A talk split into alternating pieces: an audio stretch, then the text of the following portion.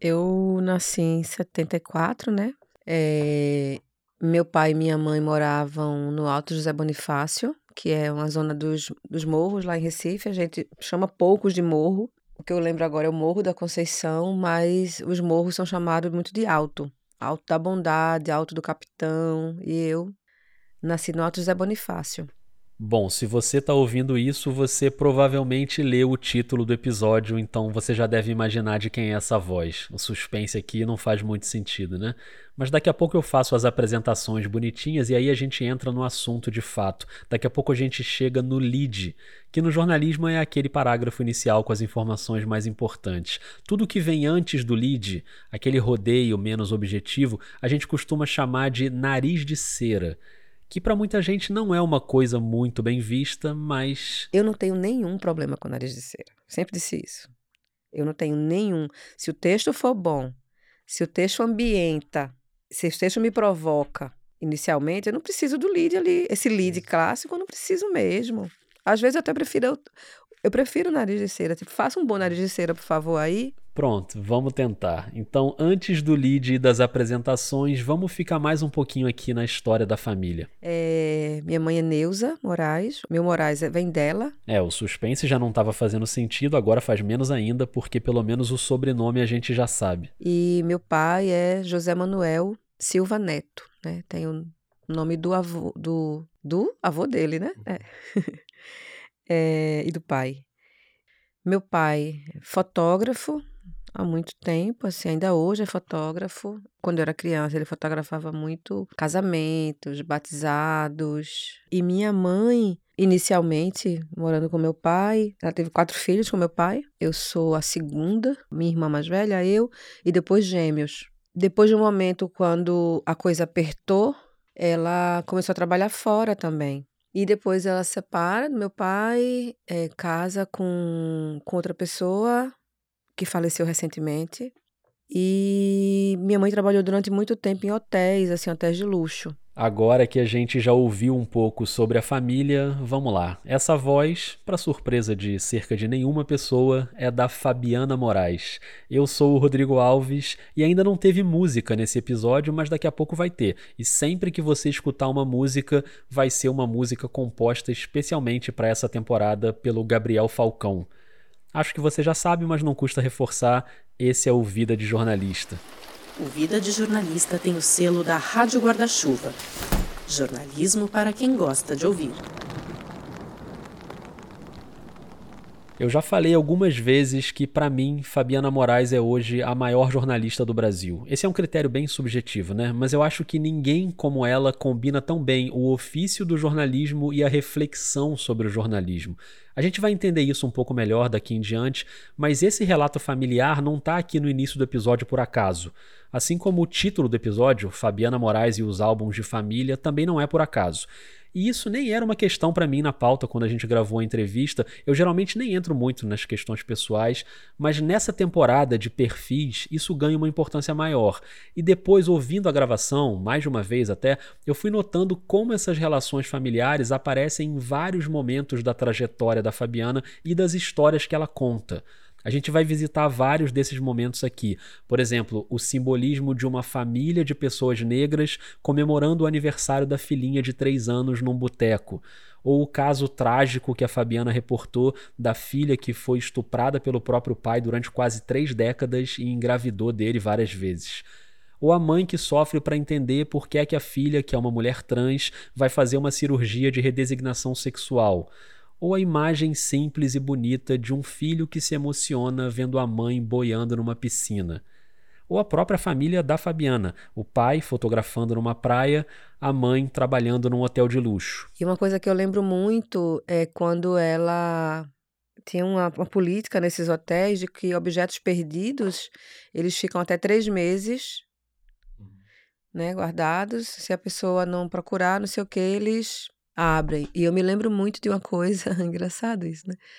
Das coisas que você guarda, assim, especificamente, o que é que você pinça, né, para guardar na memória. Eu me lembro do, de um sapato que ela trouxe uma vez para mim, nesse esquecido.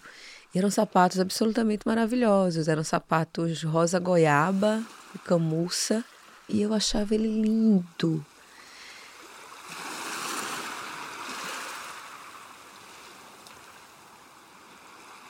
E aí, assim que eles se separaram, eu me lembro que, acho que num domingo, provavelmente, a gente foi à praia com a minha mãe, boa viagem. Eu encontrei ele trabalhando. Eu tenho pouquíssima memória de viver com os dois na mesma casa. Não lembro disso muito. As lembranças que eu tenho não são boas. Uma briga, por exemplo, assim. E aí, quando eu encontrei ele e vi que ele estava trabalhando, para mim foi um, um choque. Porque eu estava me divertindo, estava brincando ali, e quando eu olhei para ele, ele estava com a. Ele usava flash também, né? Então ele estava com a bolsa do flash e, uma, e a câmera. E estava muito suado na praia, sei lá, tinha que estar arrumado para mostrar um profissional tudo isso, né? Essas ideias que a gente tem, meio coloniais mesmo, assim. E aí eu me lembro que ele parou e começou a me ensinar a fazer um castelo de areia. E, toda, e ele começou a dizer, olha, é assim, que era pegar a mão, pegar a água e deixando a água, a areia escorrer e construindo desse jeito. Esse, parecia uma vela derretendo, assim. Foi importante aquilo porque, de certa maneira, me mostrou essas divisões, né? Entre o lazer e o trabalho, entre a possibilidade de estar tá desfrutando e não, e não poder estar tá fazendo isso também. E eu nunca mais eu esqueci daquilo, assim. Foi logo depois que eles se separaram. E eu olhei em volta e pensei, por que, é que fiquei me sentindo culpada? de ver ele tão suado ali trabalhando, mas também tem algo de e talvez olhasse pouco para minha mãe, porque ela também estava trabalhando um bocado, né? Ela trabalhava muito à noite várias vezes. Então ela tinha que pagar uma pessoa para ficar com, as, com, a gente, criança, mas ela não podia também fazer isso, não tinha grana para isso. Então a gente morava mal assim. A gente chegou a sair de uma casa meio escondido porque ela não conseguia pagar o aluguel. Isso também é uma, uma coisa que eu me lembro muito, assim.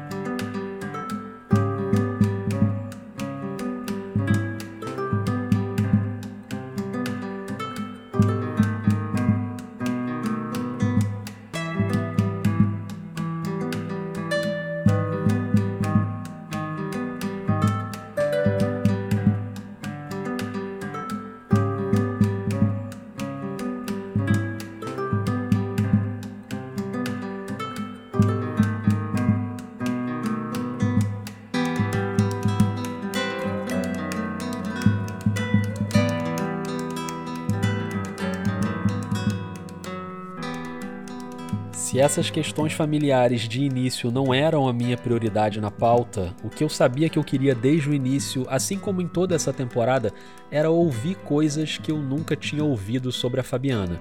Porque hoje quem acompanha minimamente o jornalismo conhece a Fabiana Moraes, colunista do Intercept Brasil, talvez saiba que ela é professora de jornalismo na Universidade Federal de Pernambuco, em Caruaru, talvez já tenha lido reportagens dela na época do Jornal do Comércio, algumas que viraram livros, como O Nascimento de Joyce, ou o livro mais recente, A Pauta é uma Arma de Combate, da editora Arquipélago, que monta de uma forma brilhante esse combo aí que eu falei entre produção e reflexão. Nesse livro e em toda a sua obra, obra, a Fabiana defende a ideia da subjetividade jornalística, sem desprezar a objetividade, os métodos de apuração, as técnicas de reportagem, tudo isso é muito importante, mas desprezando sim esse mito do jornalista imparcial, isento, neutro, quase um robô, mas que se esquiva do posicionamento e no fim das contas acaba se posicionando ao lado do mais forte. Fabiana defende que o olhar, a vivência, as escolhas de quem faz jornalismo são fundamentais na construção de qualquer conteúdo. Por isso eu acho que saber mais sobre a caminhada dela, ouvindo coisas que a gente nunca ouviu ela falar, vai ajudar a entender as escolhas dela, a produção dela, que é uma das mais sólidas do jornalismo brasileiro.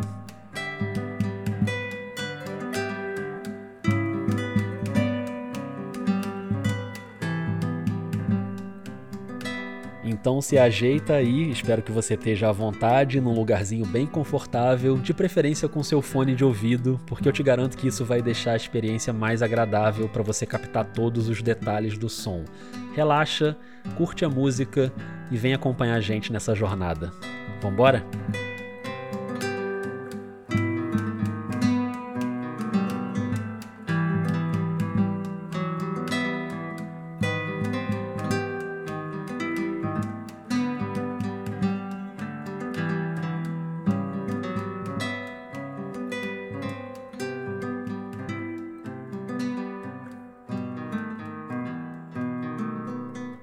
O jornalismo foi chegando devagarzinho para Fabiana ali na adolescência, no ensino médio. Ela ainda não tinha escolhido uma profissão, mas algumas coisas já estavam meio que decididas. Eu queria, engraçado, eu queria fazer algo que eu conseguisse comunicar e criar. Num primeiro momento, não necessariamente o jornalismo. Então eu pensava muito em publicidade, eu achava publicidade cool. Ainda mais na virada dos anos 80 para os 90, né? Que você ligava a TV e ó. O elefante é fã de Parmalat. Pipoca na panela. Compre batom, compre. Sabor de colinos. Dois hambúrgueres, alface, queijo, mo... Opa, sabamarengos continua numa Não esqueça minha calça. Nada mais gostoso que um babaluba. A senhora sabia que bombril é biodegradável? Sandala ela usa, não é de ninguém. Não pode ser minha, nem minha também. Tomou? E, sei lá, eu terminando o, o ensino médio, assim, eu fazia, ah, eu acho que eu quero fazer publicidade, não sei o quê. E dizia, ah, também quero fazer jornalismo. E eu gostava muito de escrever. Gostava muito, sempre gostei de escrever. Você escrevia o quê? Diários. Escrevia, era bem dramática, inventava nomes, assim. Escrevia diários, gostava de publicidade, escolheu jornalismo e, por via das dúvidas, botou outras opções ali de cursos que não eram tão concorridos. A última opção era biblioteconomia. Passar no vestibular não era uma tarefa simples, mesmo tendo estudado em escola privada. É isso que eu falo. Às vezes as pessoas falam de escola privada como se ela fosse necessariamente melhor, mas isso é um ledo, isso é um grande engano, né? Por exemplo, quando eu fiz pela primeira vez o vestibular, eu não sabia absolutamente nada de literatura. Então, assim, na prova eu lembro que falava sobre romantismo e papapá, e eu fiquei pensando, oi? Não sei o que é isso. Tinha, nunca tinha tido aula. Eu, não era uma escola ruim, mas é isso. Assim, não, era, tinha, não tinha acesso a isso. Então, depois eu não passei. E aí, meu pai falou, Dot, beleza, eu vou pagar um cursinho para você, porque eu sei que você quer entrar na universidade mas eu só consigo pagar uma passagem de ônibus. Eu tinha que pegar dois ônibus para chegar lá. E aí ele falou: e pago, trate de entrar na universidade pública. Beleza, vamos lá. Tudo bem. Tudo bem por um lado, o lado da juventude, das amizades, ali no início dos anos 90. Meus amigos iam muito lá para casa. Flávio, Flávio que é Flavão, é meu amigo até hoje, é padrinho do meu filho, de Mateus. E Flavão tinha um famoso rádio gravador enorme, assim, e a gente adorava ouvir rock, né?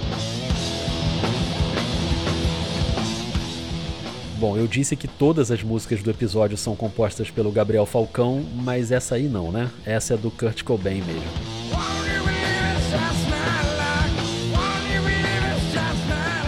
E ele levava esse grande gravador lá, assim, rádio gravador, colocava lá embaixo do prédio, a gente ligava, fazia umas extensões, colocava na minha casa, comprava vinho e ficava conversando e ouvia música, uma turma, assim, adorava, a gente fazia muito isso, sexta-feira. Nirvana, U2, Smiths, Legião Urbana, Picassos Falsos, Camisa de Vênus, Violeta de Outono, Caetano. Esse era o lado bom. Mas aí no outro dia eu tinha que estudar, ou eu tinha que ir pra aula, ou eu tinha que não sei o quê, e aí eu comecei a ter esses apagões que estavam relacionados ao cansaço, né? Mas sei lá, eu tinha mais tipo, eu pegava assim um copo e quando eu tinha um apagão eu derrubava. E esse cansaço tinha uma explicação que ia muito além daquelas sextas-feiras de música e vinho. Minha mãe morava em Marcos Freire, que é o conjunto habitacional em Jaboatão. Não sei se palavrões são permitidos, mas eu posso dizer que era o típico longe pra caralho. e eu precisava sair de casa muito cedo porque minha aula começava às 7h15. Então eu saía de casa às 5 da manhã. Era isso, né? Assim, eu saía depois de lá, muitas vezes ia comer, dividia um, não era coxinha, chamava colchão, é um clássico lá perto da Universidade Católica, tem umas lanchonetes assim de rua, e a gente dividia esse famoso colchão E ficava estudando, assim, tem a biblioteca lá. Esse lugar que você falou ali na Católica é uma, tipo uma ruazinha que tem um monte de, de comidinhas ali. Ali né? mesmo. Foi ali que eu almocei, quando eu fui Ali lá mesmo. no dia do Ali 13. mesmo. Chama, não sei se chama Praça Rua do Lazer. É, Rua do Lazer. Rua do Lazer. Isso. Era lá mesmo. Tinha um senhor, que eu lembro, não lembro mais o nome dele. Era gordão, assim, alto. Ele parecia, sabe, um. Um, um- um guerreiro, assim, do, de, de contos, assim. Ele era grande, ele tinha um cabelão, ele era gordo, ele era alto, era uma figura, assim, sabe? Quase uma figura da literatura. E aí, nesse processo, desses apagões, nesse processo, eu comecei a sofrer também. Tinha, esse processo de desgaste também tinha a ver também com estudar, né? Tentar aprender. E era quase uma corrida contra o tempo, porque eu tinha um ano para entrar. Meu pai não sabia que ele não ia pagar outra vez, sei lá. E aí eu fui para um neurologista, E com um pequeno detalhe. usando a carteira de saúde de uma colega, porque a gente não. Então eu tinha que fingir que eu era Ana Paula. E eu me lembro que a minha mãe dizia: Eu falo para ela, Fabiana, não faz isso, você tem que dormir mais, você tem que não sei o quê. Eu olhava para minha mãe: Ana Paula. e ela: Hã? Fabiana. Eu, putz, cara, vai desmascarar. Mas aí comecei a tomar uns remédios e, enfim, go on. Veio o vestibular, veio a prova e veio aquele momento tenso de olhar a lista de aprovados, que naquela época eu lembro bem disso, a lista saía nos jornais. A gente comprava o jornal na banca para ver se tinha passado. E quando eu vi assim a lista, porque eu, eu tinha essa coisa da lista ser ter opções, né? Eu botei biblioteconomia. Era a última opção. E aí, quando o jornal chegou, não sei quem comprou o jornal, na verdade. Talvez tenha sido eu. E quando cheguei em casa, eu abri e eu fui ver a lista de biblioteconomia. Eu fui ver a última opção. E aí, quando eu vi a lista de biblioteconomia e meu nome não estava, eu fechei o jornal e comecei a chorar. Eu disse, cara, não deu certo. Não deu certo. Eu emociono um pouco essa lembrança. E aí deixei o jornal de lado, fiquei mal, disse, não passei, não passei. Se eu não entrei em biblioteconomia, não vou ter entrado em jornalismo nem fudendo, sim.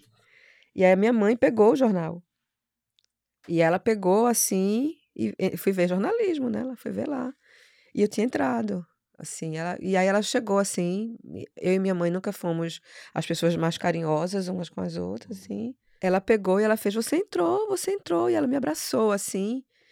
E eu me lembro que eu estava chorando, estava sentada no chão. Ela se ajoelhou e me abraçou. E foi muito emocionante, né? Assim.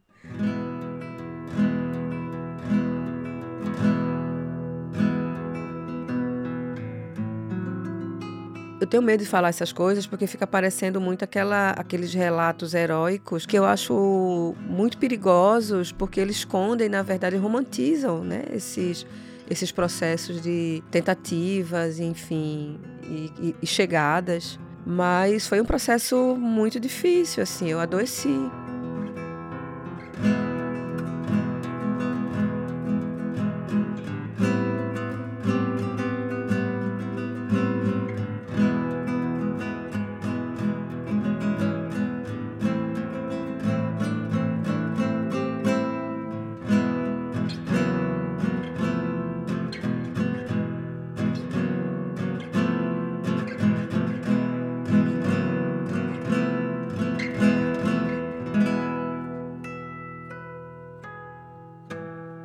Ainda bem que deu certo, eu entrei, né? Entrou. E numa universidade pública, né? Porque os colchões ali na Rua do Lazer, que ela falou, eram na Católica, a Unicap, que é uma universidade particular. Mas conforme combinado com o pai, ela entrou numa pública, a Federal de Pernambuco, a UFPE, onde hoje, 30 anos depois, ela inclusive dá aula, né? Mas naquela época, ali no começo dos anos 90, era um cenário quase impensável, porque ninguém da família dela tinha chegado no ensino superior. Eu entrei na universidade em 93. Eu fui a primeira pessoa, que até hoje que eu saiba, a fazer um curso superior, né?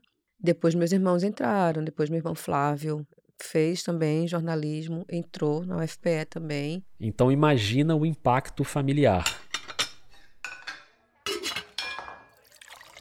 Eu me lembro muito quando eu passei no curso de jornalismo e teve um almoço na casa do meu pai. Eu sempre é eu almoço quase sempre com ele, sim, uma vez pelo menos uma vez no, no mês, aos domingos.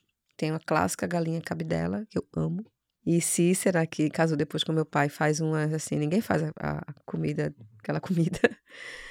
E eu me lembro assim, a gente meio se servindo ali, comendo, não sei o quê. E meu pai olhou para mim e falou assim: Mas tu é muito enxerida, né? Entrasse na universidade. Eu não sabia que ele achava isso, assim. Eu acho que ele estava assim, feliz, mas ele não tinha externado isso e ele externou desse jeito. Mas tu é muito enxerida, né? Entrasse na universidade. E essa entrada na universidade, ela é isso, ela é um, é um divisor de águas para mim, assim, é um divisor de águas. E também, de certa maneira, foi quando eu passei a entender é, que eu era preta eu já sabia antes, eu tinha vários bons insights, né? Claro, minha mãe é uma pessoa branca, meu pai é negro. Meu pai fotografava muito pessoas mais ricas, de uma situação financeira bem melhor do que a nossa, pessoas que não moravam no morro, Nota Bonifácio, mas moravam em Boa Viagem. Não tinha pessoas negras nas fotos do meu pai.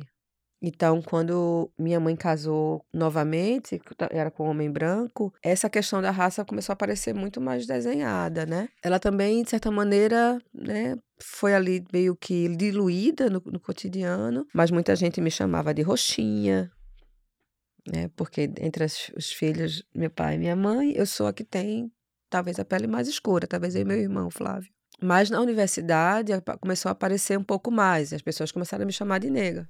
A universidade trouxe também as primeiras referências jornalísticas, referências de leitura que Fabiana não tinha na época da escola. Ali na escola, o que ela devorava era livro didático. Eu adorava, eu me lembro que quando eu estava, sei lá, no, ainda no ensino fundamental, e no início do ano chegavam os livros novos, eu ficava absolutamente encantada. Eu, eu, lia o livro de português inteiro. Eu lia o livro de português como se fosse um livro, um romance Machado de Assis. Eu tinha um, um prazer muito grande com aquilo, assim, eu sentia uma, sabe, assim, eu me sentia poderosa com os livros, assim, me sentia poderosa. E tirando os livros escolares... Tinha um, um senhor, ele mora na frente da casa do meu pai. Então vamos dar crédito para ele, porque essa história é boa. A gente chamava ele Seu Manuel, e ele trabalhava com doações, ele levava, ele trazia, ele tinha umas doações na casa dele, tinha objetos. E eu era amiga dos filhos, da filha e do filho dele, Cristiano e Leila. E às vezes aparecia uns livros assim. E aí eu me lembro que começou a aparecer aquelas Sabrinas, Biancas. Eram uns livros que vendiam em banca de jornal, você lembra? Tinha Sabrina, Bianca, Júlia, histórias de romance, algumas com uma pitada meio erótica. E aí eu comecei a ler aquilo.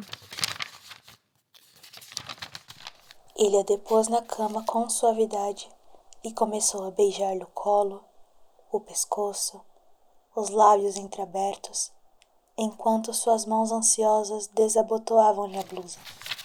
O coração pareceu querer saltar-lhe do peito. Achava meio romântico demais, mas também tinha cenas picantes, né? E aí a gente lia aquilo e ficava, nossa, olha isso. Ele pressionou o corpo contra o dela, tomando-lhe os seios com as mãos em concha.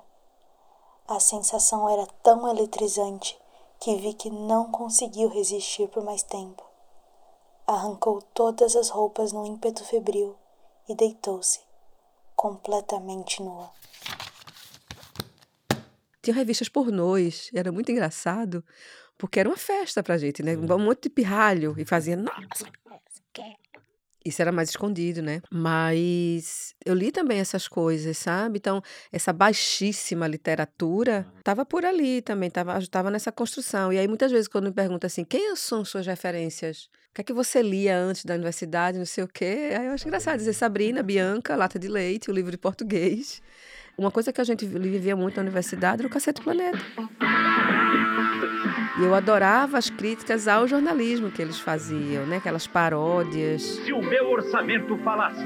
Cacete Planeta veio a Brasília para fazer uma cobertura completa dos últimos escândalos. E o que é mais impressionante. De todas essas referências, teve uma que ficou grudada na memória. Eu me lembro muito de uma crônica de Fernando Sabino, que ele está olhando uma família negra é, bater um parabéns, era aniversário da filha dele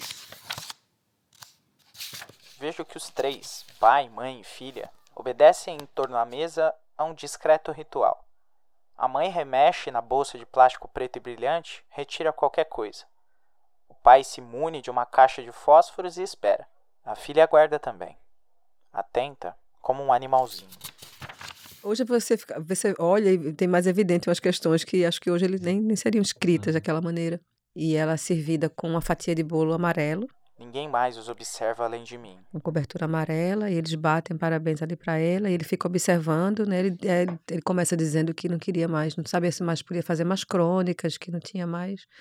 E tá num lugar, tipo um, um boteco, assim, e essa família chega, ele fica observando e eles estavam, tiram um- um- uma vela ali, São três velhinhas brancas minúsculas que a mãe espeta caprichosamente na fatia do bolo. E quando ela serve a Coca-Cola, o pai risca o fósforo e acende as velas. Como num gesto ensaiado, a menininha repousa o queixo no mármore e sopra com força, apagando as chamas. Imediatamente põe-se a bater palmas, muito compenetrada, cantando num balbucio a que os pais se juntam, discretos. Parabéns pra você, parabéns pra você. O texto tem várias questões, é engraçado, né? É um texto que eu, é um texto que, eu- que eu adorava, esse, essa crônica. Eu, eu lembro que ela me marcou muito. Com essa coleção de referências, Fabiana cursou a faculdade de jornalismo e, no meio da graduação, em 1996, pintou a oportunidade de uma vaga no Jornal do Comércio como estagiária.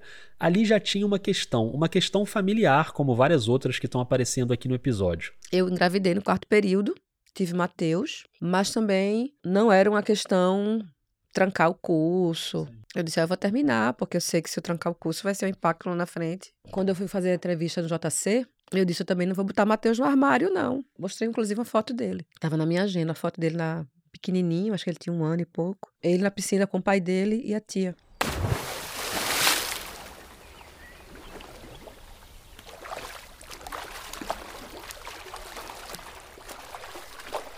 Aqui eu quero pedir para você que está ouvindo que você guarde aí na sua cabeça essa cena da foto que ela falou, a cena da piscina, porque lá na frente a gente ainda vai chegar numa outra cena importante que também tem a ver com família e com piscina. Então guarda aí, só isso. Voltando, Fabiana fez a entrevista no Jornal do Comércio. E entrei para fazer o estágio, assim, teve essa entrevista e fiz também o teste de texto, tudo isso. E entrei no jornal, que também foi um divisor de águas, né? Ela trabalhou no JC por 20 anos. E falando em guardar cenas na cabeça, eu espero que você tenha guardado uma cena lá do começo do episódio, quando Fabiana fala que teve que mudar de casa quando a mãe não conseguia pagar o aluguel, lembra? Pois é, um efeito dessa história vem agora. Na primeira oportunidade que eu tive para comprar um apartamento, eu enfiei o pé, usei o dinheiro que eu não tinha, peguei assim adiantamento do jornal, falei, ó, vocês conseguem adiantar salário e eu vou pagando isso, não sei o quê. Tá, conseguimos. E comprei um apartamento assim bem localizado, apartamento bem simples, mas bom. As pessoas falavam às vezes: "Ah, não quero ter essas coisas, eu quero viver livre, eu não quero ter não sei o quê". E para mim era justamente o contrário. Para mim estar livre era ter a minha casa, porque eu tinha um filho já. E eu não queria nunca que Matheus tivesse que sair de casa escondido, porque eu não poderia pagar o aluguel.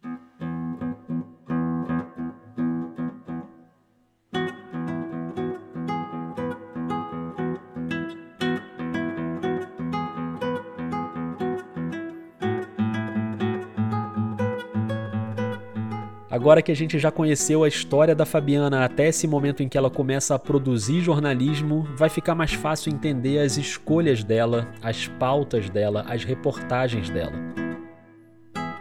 E nesses 20 anos de Jornal do Comércio, de 1996 até 2016, ela produziu reportagens muito relevantes. Foi premiada várias vezes, ganhou três prêmios ESSO, ganhou o prêmio Petrobras, ganhou o prêmio Embratel. Alguns desses textos se transformaram em livros, o que é ótimo também porque conserva esse material para a gente poder ler.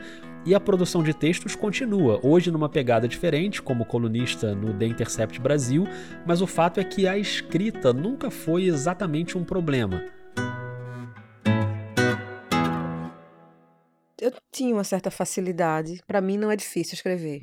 Escrevo hoje, inclusive, mais do que antes, talvez. Essa facilidade na escrita não significa que não sofre. Sofro. Eu acho que não, eu acho difícil ter uma pessoa que não sofra no texto, né? Assim, é, é sofrido. Tem uma coisa que é, que é um clássico, assim. Eu começo sempre pelo título, porque esse título, ele, tipo, me ajuda a pensar como eu vou elaborar o texto todo, me ajuda a iniciar o lead, digamos assim. E se eu não consigo já pensar esse, sei lá, esse título não sai, para mim, o mais difícil é iniciar esse lead, assim. Se eu fiz o lead, tá tudo certo. E só lembrando, Eu não tenho nenhum problema com nariz de cera. Eu não tenho nenhum. E eu falo muito isso, assim, eu faço, ó, a informação, massa, mas o texto precisa ser sexy. Eu gosto de usar essa expressão porque a turma adora ficar sexy, eu digo sexy. O texto tem que ser sexy.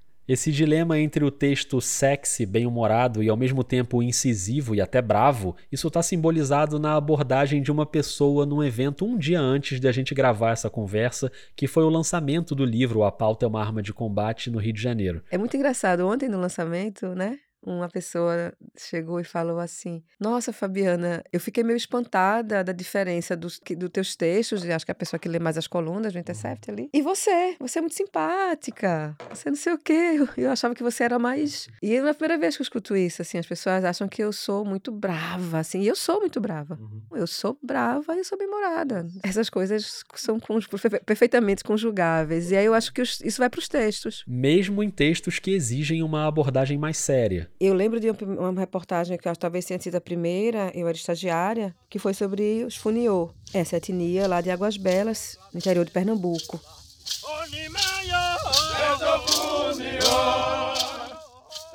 Eu tive essa oportunidade de viajar, fotógrafa, carro do jornal, se investiram. Fabiane, que era editora na época, ela me dava, assim, ela, ela dizia, esse, esse seu texto tá bom, mas esse texto tá ruim.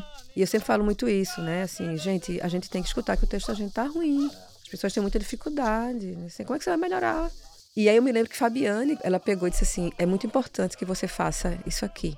Isso abre espaço para você. Isso, o jornal olha mais para você. você tem, tipo assim, faça mais isso. Fabiana começou a fazer bastante isso no JC e vieram reportagens importantes nos anos seguintes, como Uma Visita ao Reino dos Orixás, de 1999, A Vida Mambembe, que ganhou o Prêmio ESSO Regional em 2007, e o primeiro ESSO Nacional veio em 2009 com Os Sertões. Quando eu faço Os Sertões, eu já tinha me tornado repórter especial, embora eu fizesse dia a dia também, mas ser repórter especial também me dava mais instrumentos para dizer assim, olha, eu vou me afastar duas semanas ou uma, e sempre era, uma, sempre era uma discussão, mas dava. Tanto dava que Fabiana percorreu quase 5 mil quilômetros de estrada da Bahia até o Ceará, ao lado do fotógrafo Alexandre Severo e do motorista Reginaldo Araújo, procurando histórias e perfis de sertanejos para fazer uma releitura do clássico de Euclides da Cunha, que tinha morrido 100 anos antes. Depois dos Sertões eu consigo mais espaço para reivindicar mais tempo porque deu muito certo, né? E dois anos depois, em 2011, vem a reportagem que talvez seja a mais conhecida de todas: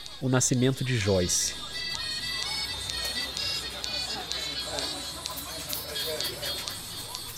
Joyce é uma cabeleireira e ex-agricultora na cidade de Alagoinha, no agreste pernambucano, uma mulher trans que faz a cirurgia de redesignação sexual pelo SUS.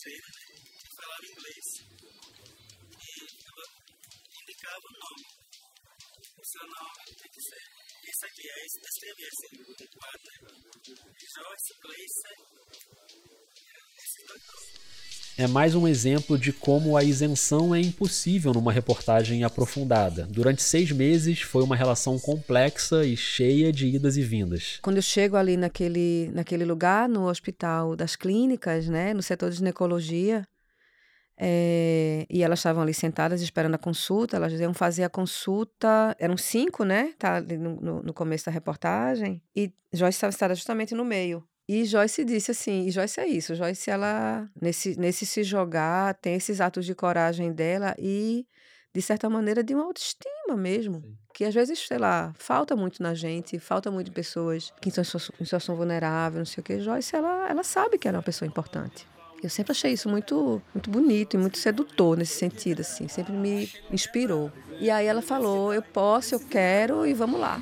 Isso não dói nada não. Fazer cirurgia mudança de sexo é a coisa mais simples. A gente vai dormir uma, quarta mulher.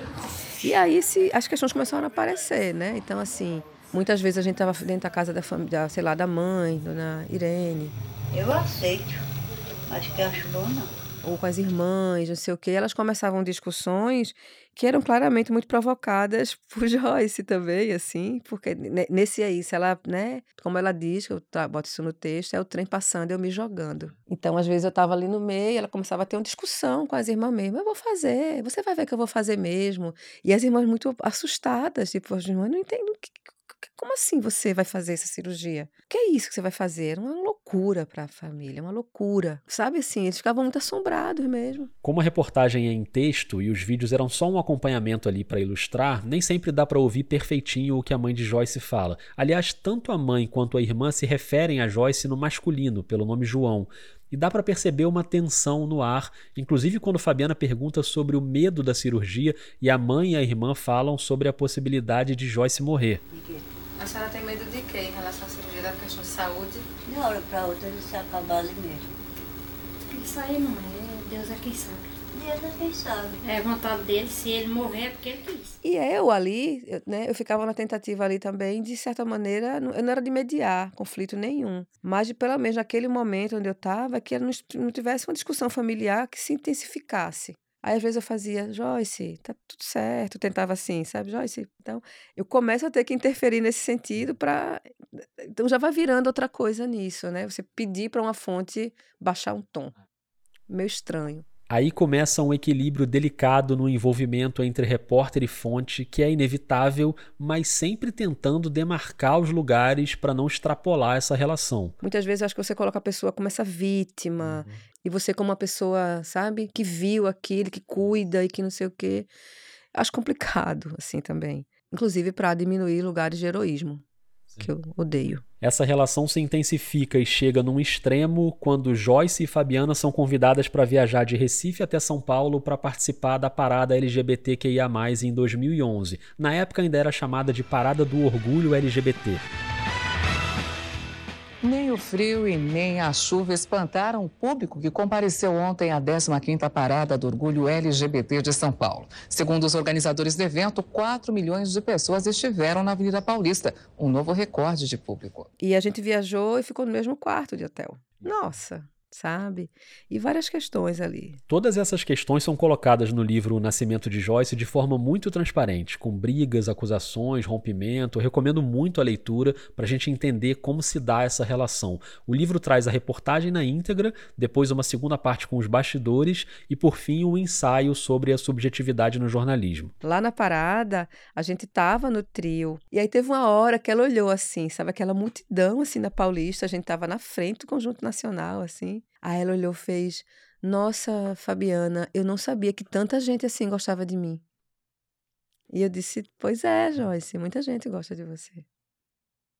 Ela estava completamente assim, extasiada com aquilo. E ela achava que aquilo tudo era para ela. Uhum. Achei muito bonito ao mesmo tempo, é, sabe? Porque é. tinha essa coisa, porque essa, essa, esse, essa autoestima também tem, é provocada por, também um pouco por isso. Assim, ela, e eu acho que ela sabe, tá tudo bem.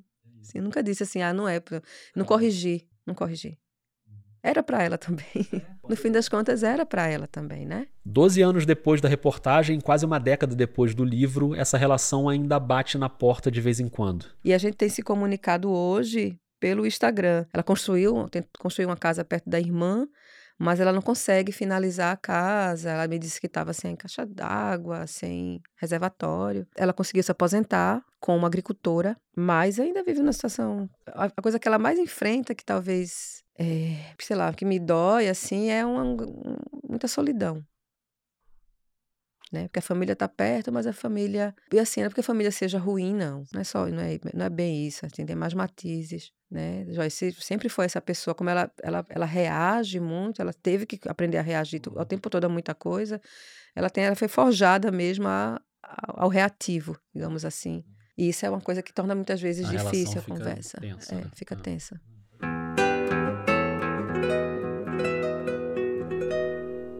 Em 2012 veio outra série muito importante de reportagens e aí Fabiana já carregava essa experiência com Joyce. Eu já estava muito mais azeitada, né? Só não só na, nas, nos dedos, nas munhecas, mas no olho. Na percepção e na auto e, acho que já esse processo da, da autorreflexão, da, da reflexividade contínua que eu hoje trago assim teoricamente, mas não só, já estava on. E aí, numa vida Nelson, estava super on. A Vida é Nelson foi um caderno especial do Jornal do Comércio para marcar o centenário de Nelson Rodrigues. A Vida é Nelson eu acho que é a reportagem que eu fiz mais experimental.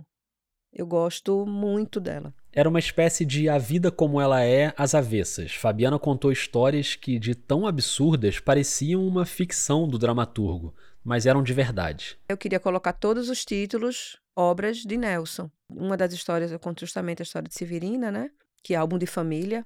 E agora o título desse episódio faz ainda mais sentido, né? Em Álbum de Família, Fabiana contou a história de Severina, a mulher que foi estuprada pelo próprio pai durante décadas e engravidou dele 12 vezes. Quando ele ameaçou violentar uma dessas filhas que eles tiveram, Severina contratou dois homens para matar o pai, que àquela altura ela também tratava como marido. Ficou presa durante um ano por isso e voltou para casa para viver essa relação familiar cheia de conflitos, cuidar dos filhos que também são irmãos. A primeira questão era como é possível. Foi esse cenário que Fabiana resolveu olhar de perto. Eu queria encontrar Severina e queria escutar Severina.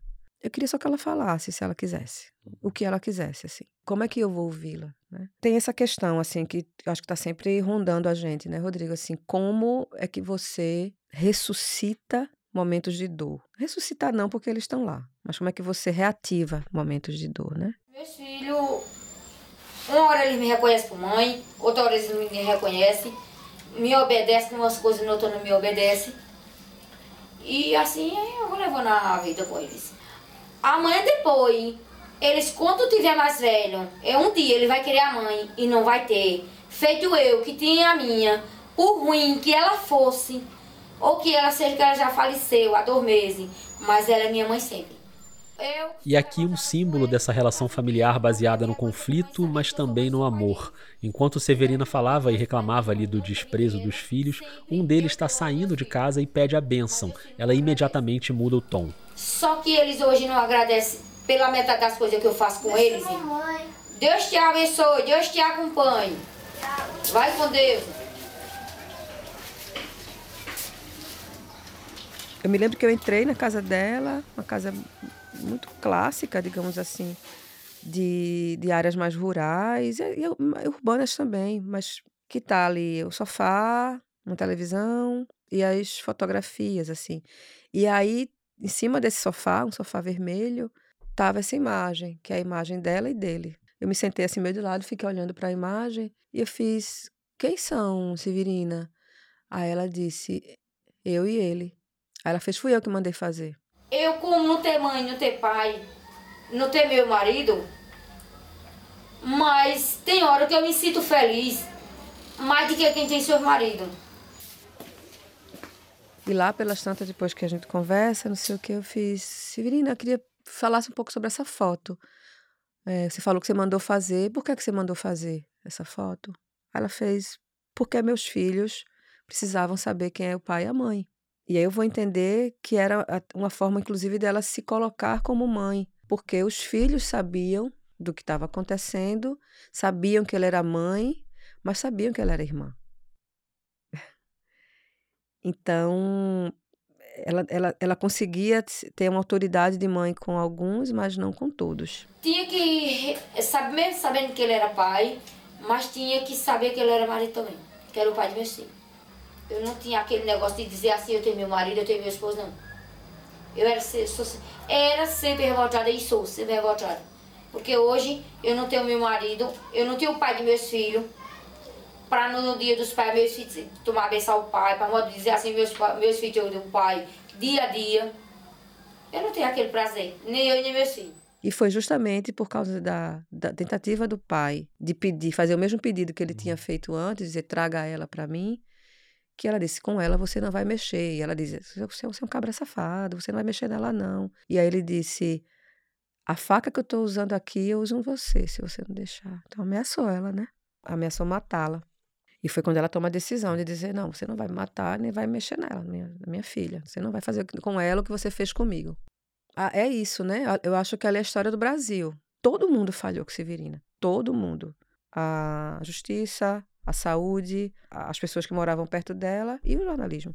Falando no jornalismo, agora eu queria que você que está ouvindo se colocasse no lugar da Fabiana e pensasse no que você faria numa situação que ela viveu pouco tempo depois da publicação da reportagem, quando um colega de redação pediu a ela o contato de Severina, o que é uma situação bastante comum, essa troca de contatos, ainda mais dentro da mesma redação. Mas esse rapaz, ele chegou para mim e disse: Ah, você sabe que Severina recebe a pensão do pai que ela mandou matar. E aí, né, o sinal vermelho já explodiu, assim. Pá.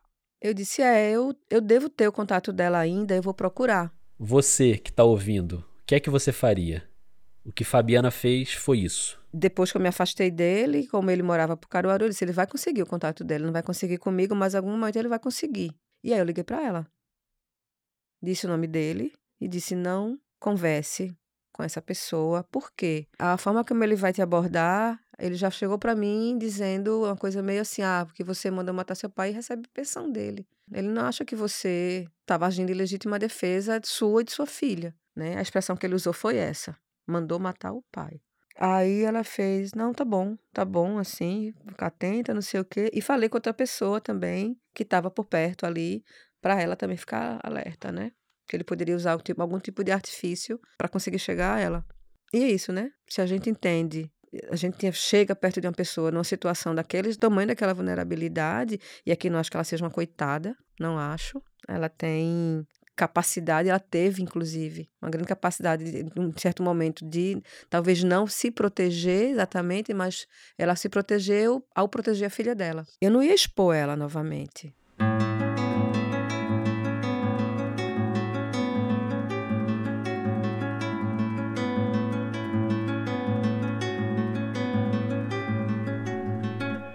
Entendeu agora que não existe esse mito do jornalista imparcial, isento, que não se envolve, que não tem lado?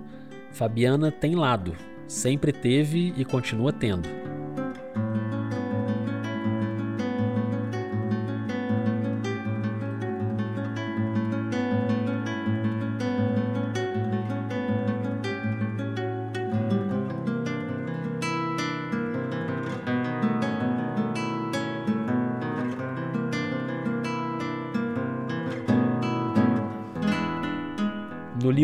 Novo, A Pauta é uma Arma de Combate, Fabiana usa um termo que resume bem o jornalismo supostamente neutro que ajuda a reforçar estereótipos, preconceitos e violências. O jornalismo como um agente amolador de faca. Esse, esse é o título de um, de um. parte de um título de um texto do psicanalista do Luiz Antônio Batista, e ele cita lá, né, os agentes amoladores de faca, né, que não desmembram, não sujam as mãos, mas eles amolam a faca para que na reta final alguém faça esse desmembramento. As pessoas às vezes acham que eu tenho feito um exercício nos últimos anos de destruir o jornalismo, assim. De fato, eu acho que tem um, um tipo de jornalismo que tem que ser destruído mesmo, mas não é o jornalismo. A gente precisa de critérios, a gente precisa estar tá, é, é, sustentado em objetividade também. Eu trabalhei e trabalho como jornalista ainda, mas trabalhei dentro de uma redação 20 anos. Eu não criei as reportagens. Eu não criei, eu não tirei da cartola. É. Eu apurei, eu fiz entrevista, eu fiz observação. Sabe, assim, eu fiz tudo que os critérios da objetividade jornalística no, você tem que fazer. Agora, essa ideia de objetividade e parcialidade e seus sinônimos ali, elas também escondem critérios de escolha. E esses critérios de escolha também fazem parte do ofício jornalístico. Aqui Fabiana deixa muito claro que a subjetividade não é só essa coisa do relacionamento com a fonte, do envolvimento. As escolhas das fontes também entram aí. Quando eu olho quem eu escolho, e é dentro de um critério da objetividade, assim, tipo, ah, eu vou conversar com uma pessoa sobre, sei lá, alienação parental, cirurgias à distância, sobre microchip, sobre uso de robôs. Tá, eu tenho que entrevistar alguém. Objetividade, beleza. Quem eu procuro? Se eu puder escolher, pronto, hoje, se eu puder escolher que uma mulher negra me fale sobre células tronco, microchip, é, inteligência artificial, eu vou fazer isso. Eu continuo tendo um critério objetivo. Eu não posso excluir o Brasil dos meus entrevistados, das formas como eu estou falando, das formas como eu estou visibilizando. Eu não posso excluir o país.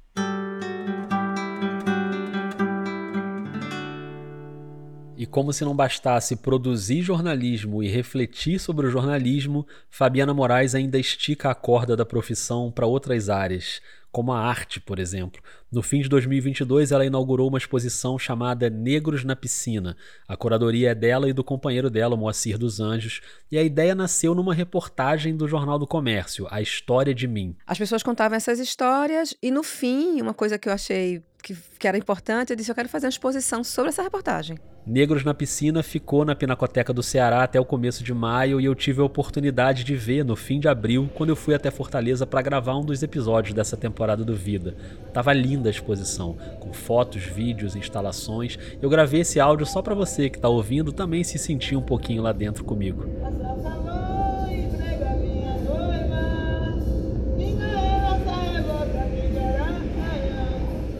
Agora lembra que eu pedi para você guardar na memória aquele momento da entrada da Fabiana no Jornal do Comércio, a entrevista de emprego, quando ela mostra uma foto do filho Mateus na piscina?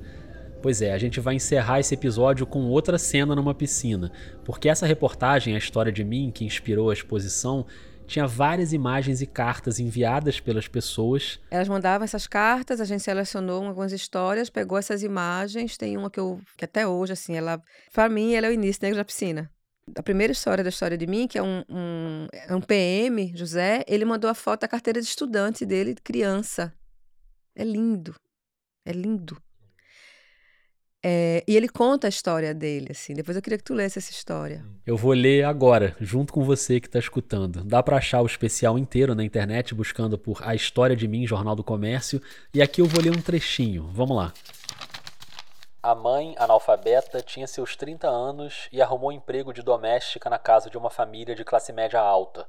A casa ficava a 3 quilômetros de onde morava. Lá viviam quatro pessoas, eram duas empregadas, uma delas, Maria Josefa.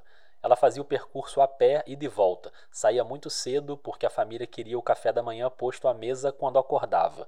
Saía muito tarde porque a família queria o jantar posto à mesa antes de dormir. Só depois de lavar os pratos da última refeição diária é que ela era liberada. José começou a se dar conta de que a mãe estava passando muito tempo fora, sentia falta dela. Assim, decidiu caminhar aqueles três quilômetros até a residência da família rica. O muro era alto, o portão de madeira também. Sentou à beira da calçada e ficou esperando a mãe sair. Né, a mãe era doméstica, não sei o quê. Eles passavam né, por fome. E a mãe dele estava ali, pai também, não sei o quê. E aí ele conta, ele é adulto, enfim, ele e ele conta que tá um dia numa casa que ele constrói e ele fez uma piscina. E ele tá sentado uma hora. É... Ai, meu Deus.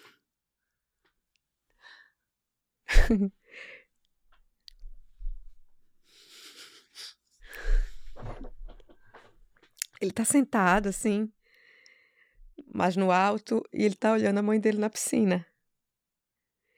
E aí ele faz assim, ele diz, termina a frase, eu termino o texto com isso, ele diz, fico vendo a minha mãe na piscina e pensando nas coisas que rolaram, assim, que aconteceram, e olho ela naquela piscina e eu me sinto muito feliz de ver ela ali. E ele diz, é muito bom ver a mãe da gente flutuar.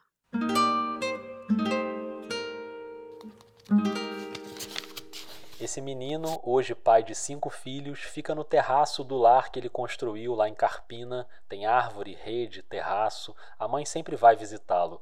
De longe, ele olha para ela nadando na piscina de água morna e generosa, lembra-se de tudo o que aconteceu e sente-se feliz, como se estivessem voltando para casa, abraçados após um dia de trabalho.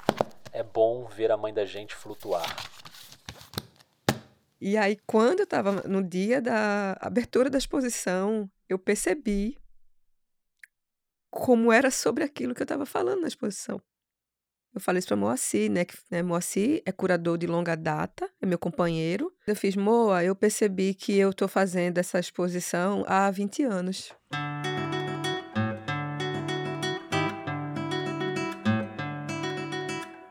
Então, Negros na Piscina, eu vou perceber que ela tem essa, é atravessada por muita coisa que eu estava trazendo no trabalho no jornalismo, pensando, refletindo no jornalismo, que ela é uma discussão central, por exemplo, na questão da subjetividade, né? na questão dessas escolhas, né? Assim, por que não mostrar pessoas na sua integridade? mas mostrar a ruína é uma escolha jornalística principal. Isso são escolhas. Então, eu falo dessas pessoas heróicas que conseguem superar isso, mas elas têm que toda vez se fuderem para conseguir alguma coisa. É isso, meu caro jornalismo.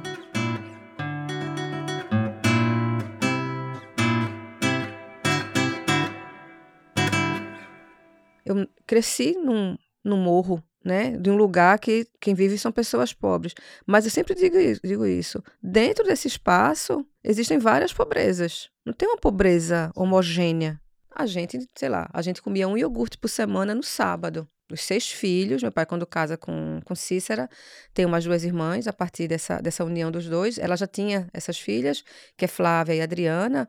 Então, meu pai comprava aquela bandeja de iogurte com seis iogurtes. Nem ele, nem Cícera, minha madrasta, comiam, tomavam iogurte e ele dava para os filhos. Era um por semana. Mas, estava todo mundo na escola. Nunca faltou um alimento para mim. Eu sabia que dentro da pobreza, eu brincava, eu ia para a escola, eu ia a pé para a escola, andar para cacete, subia uma escadaria, descia uma escadaria, sim. Mas eu brincava, eu criava. As pessoas aos domingos botavam caixa de som fora de casa, iam lavar uma moto, uma bicicleta, alguns poucos, muito poucos, um carro, iam tomar uma cerveja, o som estava alto, e escutavam cúmbia, Reginaldo Rossi, que é o grande, né, o, o, o, narrador de Recife, narrador de Pernambuco. A minha cidade, o meu lugar. Ei, Recife tem um coração. Tem muito calor, muita emoção.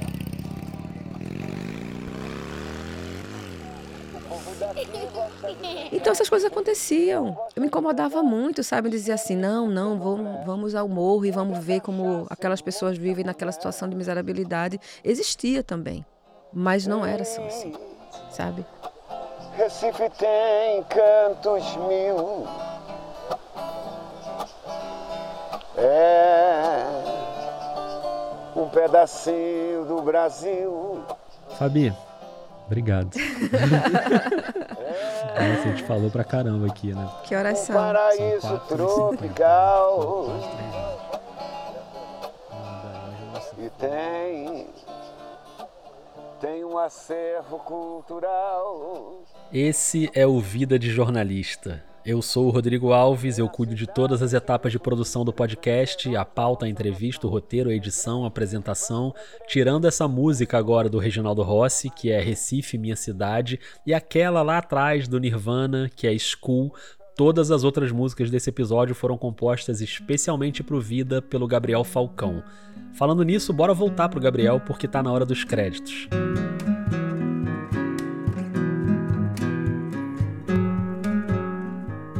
Quem fez a leitura do trechinho do livro Sabrina, ou será Bianca, ou será Júlia, agora eu nem lembro, mas quem leu foi a Ana Carolina Maciel. E quem leu a crônica do Fernando Sabino foi o Matheus Marcolino. A Ana e o Matheus são os estagiários da Rádio Guarda-Chuva, carinhosamente chamados de chuviscos.